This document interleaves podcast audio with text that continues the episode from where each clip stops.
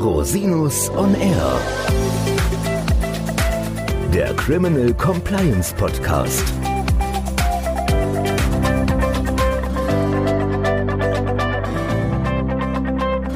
Herzlich willkommen zum Criminal Compliance Podcast. Schön, dass Sie wieder eingeschaltet haben. Mein Name ist Christian Rosinus und unser heutiges Thema ist die Selbstanzeige im Steuerstrafrecht. Ich bin nicht alleine hier heute, sondern ich habe einen ganz tollen Gast eingeladen, Rechtsanwalt Stefan Schwarz aus Frankfurt, Partner der Kanzlei Schwarz und Körner und einer der profiliertesten Steuerrechtler in Frankfurt. Und lieber Stefan, schön, dass du da bist. Du warst ja schon mal im Podcast. Ich habe dafür super tolles Feedback bekommen und das ist natürlich ein Grund mehr, dich hier einzuladen. Zum anderen aber auch, weil du natürlich schon viele Schlachten zum Thema Selbstanzeige geschlagen hast. Wir haben davon auch viel gemeinsam schon begleitet, Mandantinnen und Mandanten. Schön, dass du da bist. Herzlich willkommen.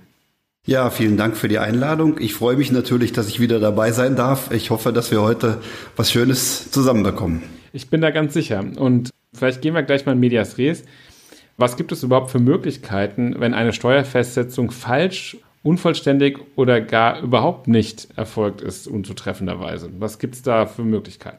Ja, da gibt es auf der Grundlage der Abgabenordnung verschiedene Dinge, die wir tun können. Die sind zugegebenermaßen begrenzt. Da sind im Wesentlichen zwei Schritte zu nennen. Das ist zum einen die sogenannte Berichtigungserklärung nach 153 der Abgabenordnung und wenn ich vorsätzlich, also vorwerfbar Steuern hinterzogen habe in der Vergangenheit, dann bleibt mir nur noch die sogenannte strafbefreiende Selbstanzeige nach 371 der Abgabenordnung. Kommen wir mal kurz zur Berichtigungserklärung. Wenn ich das richtig verstehe, heißt die im Prinzip vereinfacht, wenn ich im Nachhinein merke, dass ich eine Steuererklärung falsch abgegeben habe oder unvollständig, dann habe ich die Verpflichtung, das zu korrigieren, wenn ich mich noch im nicht verjährten Zeitraum befinde. Das ist richtig. Also vor Ablauf der Festsetzungsverjährung bin ich verpflichtet, unverzüglich zu reagieren. Das erfolgt in der Weise, dass ich der Finanzverwaltung die Fehler mitteile, in einem, regelmäßig in einem einfachen Brief, in dem ich aufzeige, was in der Vergangenheit falsch gelaufen ist. Dann wird die Finanzverwaltung herkommen, wird berichtigte Erklärungen erlassen, Steuern festsetzen, nachfordern, die muss ich dann auch bezahlen. Säumniszuschläge etc. fallen an, aber ansonsten hat es keine weiteren Konsequenzen. Immer vorausgesetzt, ich habe keine Vorwerfbarkeit. Genau, und wenn ich das nicht mache, obwohl ich muss, dann ist das wieder eine erneute Steuerhinterziehung oder dann ist das eine Steuerhinterziehung, keine erneute. Ja, deswegen empfiehlt es sich in aller Regel, so eine Erklärung abzugeben.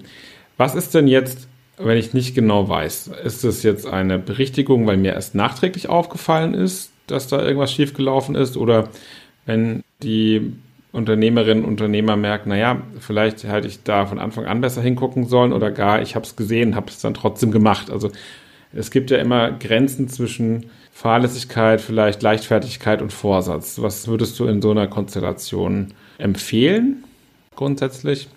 Da empfehlen wir grundsätzlich regelmäßig die Voraussetzungen der strafbefreienden Selbstanzeige einzuhalten. Das Schöne ist ja, dass wir uns nicht für das eine oder andere entscheiden müssen und in so einer Konstellation ist es dann immer sinnvoll, eine Berichtigungserklärung so aufzubauen, dass sie auch die Voraussetzungen der strafbefreienden Selbstanzeige erfüllt. Dann bin ich auf der sicheren Seite. Also es ist oft eine reine Vorsichtsmaßnahme, ne? Regelmäßig als Vorsichtsmaßnahme gedacht. Okay, was wären denn jetzt die Voraussetzungen von so einer Selbstanzeige?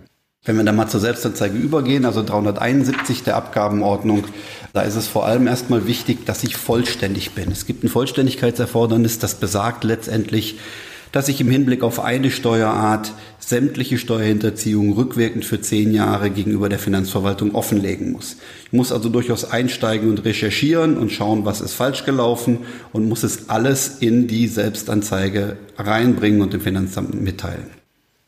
Was bedeutet eine Steuerart? Es gibt ja ganz unterschiedliche Steuerarten, also zum Beispiel die Einkommensteuer, die Umsatzsteuer oder wo man durchaus auch Hinterziehung haben kann und häufig hat, ist Schenkungssteuer, Erbschaftssteuer und so weiter und so weiter. Also die verschiedenen Steuerarten, die in den verschiedenen Steuergesetzen in Deutschland geregelt sind. Wenn ich das richtig verstehe, wenn ich im Bereich der Einkommensteuer einen Fehler gemacht habe und das korrigiere, dann muss ich vollständig das Thema Einkommensteuer korrigieren. Falls ich parallel noch ein umsatzsteuerliches Thema hätte, würde jetzt die einkommensteuerliche Berichtigung nicht daran scheitern, dass ich meine Umsatzsteuer oder dass die Umsatzsteuer nicht berichtigt worden ist. Das heißt, wir konzentrieren uns auf die jeweilige Steuerart. Das ist richtig so, aber wir sind in unserem Beratungsansatz natürlich immer auch verpflichtet, den Mandanten darüber aufzuklären, dass er auch die Umsatzsteuer dann korrigieren muss, wenn wir tatsächlich da auch noch einen Fehler haben. Aber du hast das richtig zusammengefasst. Ja, das ist ja das Schlimme, dass das oft sehr eng miteinander verknüpft ist. Habe immer wieder erlebt und du ja auch, dass dieses Vollständigkeitserfordernis eine riesengroße Herausforderung ist, insbesondere weil man ja zehn Jahre zurückgehen muss und häufig es große Schwierigkeiten bereitet, gerade im unternehmerischen Kontext. Sprechen wir mal über das Thema Umsatzsteuer. Derartige Themen sind nicht immer vollständig aufklärbar und da besteht häufig ein gewisses Risiko, dass man nicht alles erwischt hat. Ne? Das Risiko besteht, obwohl die Rechtsprechung ist da schon relativ streng. Also da gibt es so ein Kriterium, dass man sagt, wenn man eine Abweichung von betragsmäßig fünf Prozent oder mehr hat, die man nicht nacherklärt hat, dass man dann in das Risiko geht, dass die Selbstanzeige unwirksam wird.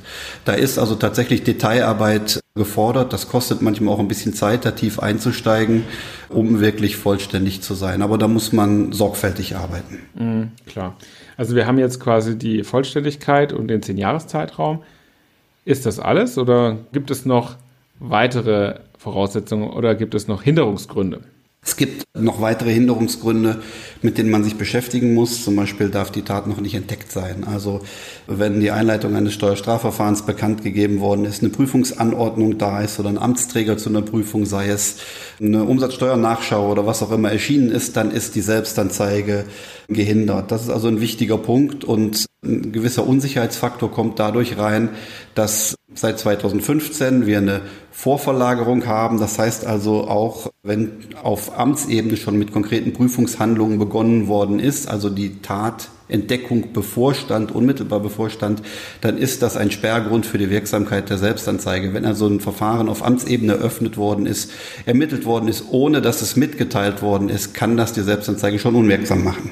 Okay, und es gibt ja noch einen ganz wesentlichen weiteren Ausschlussgrund, nämlich die 25.000 Euro Hürde. Ja, heutzutage ist es auch so, dass eine Selbstanzeige eigentlich nur noch bis zu einem Betrag von 25.000 Euro Steuerhinterziehung geht. Darüber hinaus ist sie von Gesetzes wegen erstmal ausgeschlossen. Ich kann mir aber, und das ist durchaus eine etwas merkwürdige Regelung, durch eine freiwillige Zahlung die strafbefreiende Wirkung wieder erkaufen. Das ist der Paragraph 398a der Abgabenordnung. Der besagt, dass wenn ich über 25.000 Euro Hinterziehungsbetrag hinausgehe, ich einen Zuschlag bezahlen kann, freiwillig. Der beträgt bis unter 100.000 Euro 10 Prozent, von 100.000 Euro bis unter eine Million 15 Prozent und ab einer Million 20 Prozent. Wenn ich diesen Zuschlag freiwillig entrichte, komme ich wieder in die strafbefreiende Wirkung, wenn die übrigen Voraussetzungen eingehalten sind. Wir reden ja von den Prozentsätzen, die auf den hinterzogenen Betrag gezahlt werden müssen. Zu dem hinterzogenen Betrag kommen ja noch weitere Kosten, sag mal, hinzu, nämlich die Hinterziehungszinsen. Das sind ja auch 6% pro Jahr.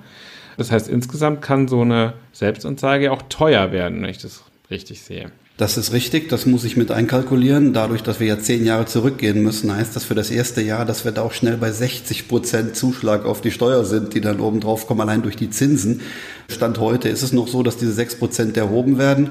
Und eine weitere Voraussetzung ist halt auch, dass die Steuern und Nebenleistungen fristgerecht bezahlt werden. Wenn ich also die geänderten Steuerbescheide bekomme, muss ich auch dafür Sorge tragen, dass ich genügend Geld habe, um die Festsetzungen dann entsprechend der gesetzten Fristen zu bezahlen.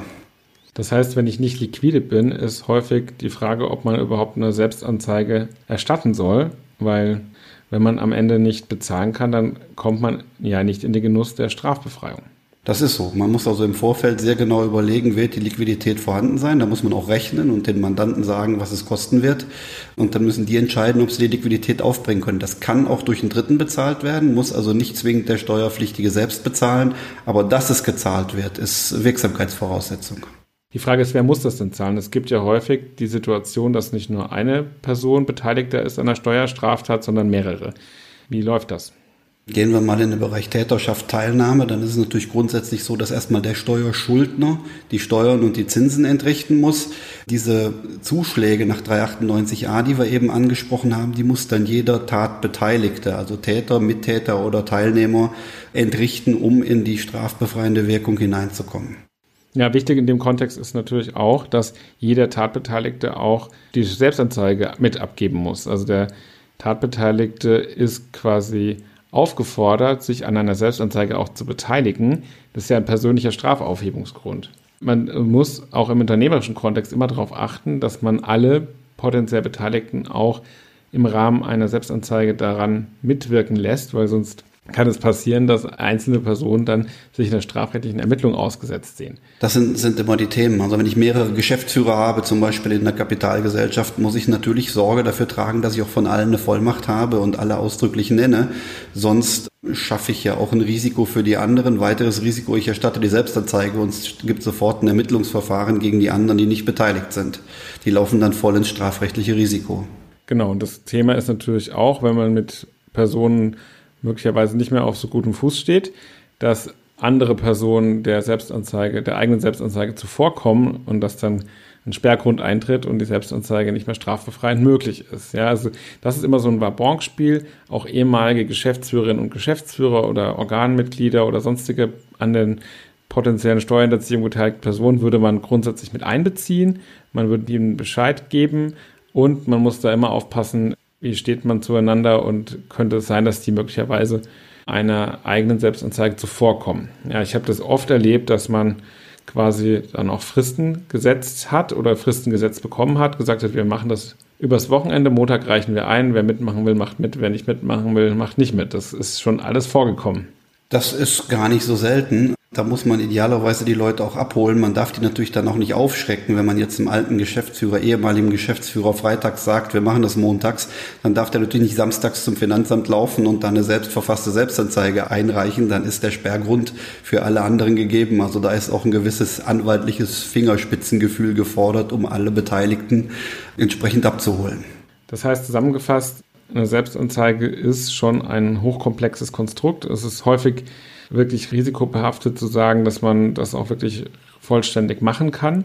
Es lohnt sich aus meiner Erfahrung jedoch in den allermeisten Fällen auch dann, wenn man Zweifel hat, ob die Selbstanzeige wirklich wirksam ist, weil bestimmte Voraussetzungen im Zweifel stehen oder nicht vollständig, vielleicht das Vollständigkeitsgebot nicht vollständig erfüllt werden kann.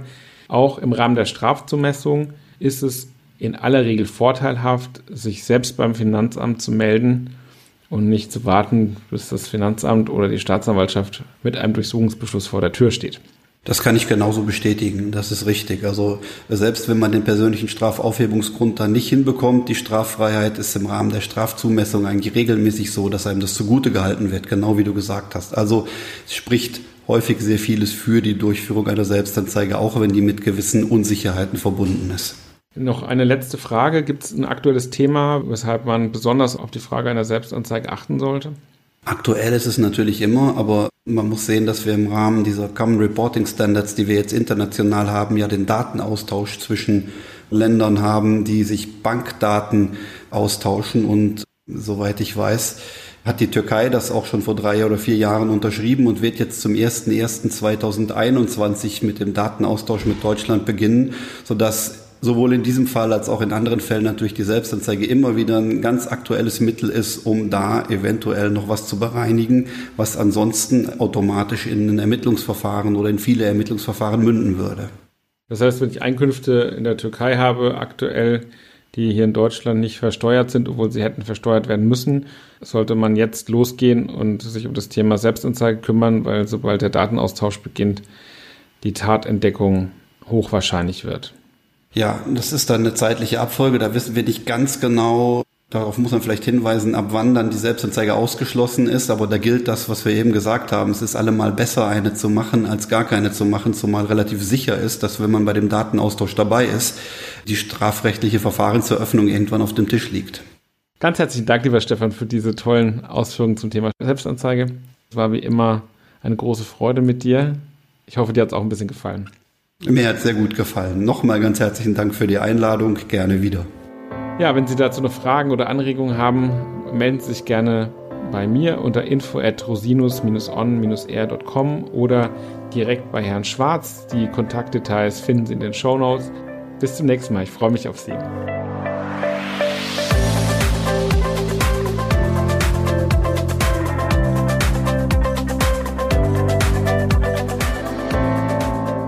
Podcast stellt lediglich einen allgemeinen Überblick über rechtliche Themen dar und ersetzt selbstverständlich keine Rechtsberatung zu konkreten Fragestellungen im Einzelfall. Bei Fragen wenden Sie sich an Rechtsanwältinnen und Rechtsanwälte Ihres Vertrauens, natürlich auch gerne an uns. www.rosinus-on-r.com oder unter www.rosinus-partner.com.